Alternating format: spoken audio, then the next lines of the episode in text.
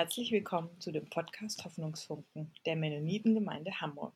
Hier spricht Hanna und heute öffnen wir ein Türchen zum 22. Dezember. Ich begrüße auch ganz herzlich unseren Gast Joel. Hallo. Hallo, guten Morgen. Guten Morgen. Wo treffen wir dich denn an, Joel? Ja, es ist, äh, es ist morgens um kurz nach acht und ich habe jetzt bin am Mate trinken und sitze hier gerade und schaue nach draußen der aufgehenden Sonne entgegen.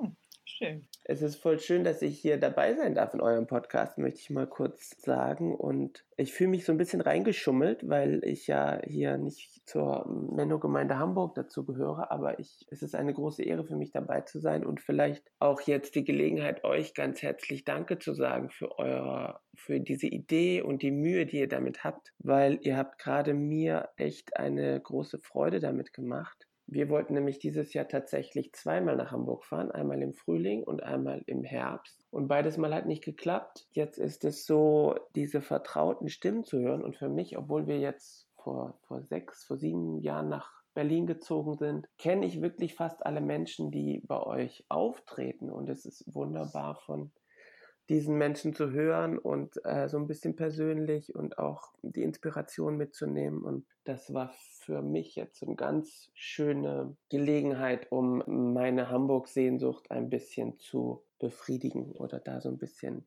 der ein bisschen Nahrung zu geben. Du bist unser Special Guest. Aha. Danke sehr. ja, was war denn dein schönstes Erlebnis dieses Jahr? Wir hatten viele schöne Momente mit der Familie und durch den Lockdown gab es auch echt wunderbare Momente mit den Kindern. Aber wenn so dieser eine Moment, habe ich jetzt auch schon ein bisschen drüber nachgedacht die letzten Tage. Der eine Moment war eigentlich im Sommer sind wir umgezogen von Berlin nach Karlsruhe und für diesen Umzug sind extra zwei Freunde von mir nach Berlin gekommen, einer aus Sachsen und einer aus Schwaben. Und allein das ist ja schon äh, sozusagen reicht ja schon, um denen ein Denkmal zu setzen, aber das war, die kamen freitagsabends an um 19 Uhr und das war so ein Zeitpunkt, wo ich schon total am Ende war ich, die Familie war schon in Karlsruhe und ich hatte so die letzten Tage benutzt, um wirklich Wohnung komplett in Koffer zu packen und hatte es tatsächlich soweit geschafft, aber war jetzt wirklich durch und ich habe den zu den beiden gesagt, boah, ich bin jetzt eigentlich rund, ich muss mich jetzt hinlegen, ich kann nicht mehr. Aber die beiden, die haben halt den ganzen Tag gesessen, die hatten so richtig Power und haben dann abends um 19 Uhr angefangen, einen Sprinter zu beladen und haben in zwei Stunden zu zweit wirklich die Hälfte von allen Sachen aus der Wohnung in diesen Sprinter geknallt, das Ding bis oben zugemacht und hinten sozusagen gerade so bis nach hinten durchgeladen, sodass wirklich kein Zentimeter Platz mehr war in dem Ding. Und ich konnte denen nicht helfen. Ich habe gesagt, okay, ihr macht Jungs, ich leg mich hier aufs Sofa. Und ähm, ja, das war irgendwie so für mich echt so ein magischer Moment, weil so eine krasse Kraft irgendwie da spürbar war. Das war also die mit ihrer Energie, die mich dann so total aufgeladen haben. Das war so ein bisschen diese Geschichte äh, aus Markus 2 mit diesen vier, die den Gelähmten durch das Dach äh, runterlassen zu Jesus. Der, so war das ein bisschen, ne? Und ich, der Gelähmte auf dem, auf dem, auf der äh, Dings, auf der Trage, der sozusagen nichts tun kann und die ähm, hauen sowas von rein. Die dachten wahrscheinlich, äh, wenn sie schon extra anreisen, wollen sie jetzt auch anpacken. Ja, und das haben die echt in einer krassen Weise getan. Und am nächsten Tag kam noch mehr, dann kam mein Stiefvater und mein Halbbruder noch, die haben auch, auch genauso nochmal reingeklotzt. Aber das war sozusagen dieser Abend, ich konnte nicht mehr und von denen war so eine krasse Energie spürbar. Toll, toll, wenn man Leute hat, die einem beim Umzug helfen. Das ist echt toll. Ja, Joel, was hast du uns denn für einen Hoffnungsfunken mitgebracht? Ähm, ich, ja, ich weiß es nicht so richtig, ob, äh, ob das, ähm, wie ich das erklären soll, richtig. Also es geht um Berührung erstmal, weil ich gemerkt habe, ähm, dass mir das total fehlt eigentlich, diese alltäglichen Berührungen oder diese Begegnungen auch gerade in der Gemeinde, ne, man ist, man unterhält sich ja nicht nur mit Leuten, sondern so, man gibt sich die Hand und man gibt auch wildfremden Menschen die Hand. Ja. Und das ist mir jetzt bewusst geworden, was das auch für ein Vertrauenserweis ist, einem fremden Menschen so die Hand hinzugeben. auch, ähm, ja, man nimmt sich mal am Unterarm oder man äh, berührt sich an der Schulter, man lächelt sich natürlich zu und so, aber das ist auch äh, mit viel Berührung verbunden. Und tatsächlich musste ich auch noch mal an so an Hamburg denken. Und da habe ich so eine Situation vor Augen. Da haben wir uns berührt, ohne uns zu berühren. Da standen wir, glaube ich, nach dem Gottesdienst oder bei so einer Abendveranstaltung stand ich da mit zwei älteren Geschwistern, also sehr alten Geschwistern.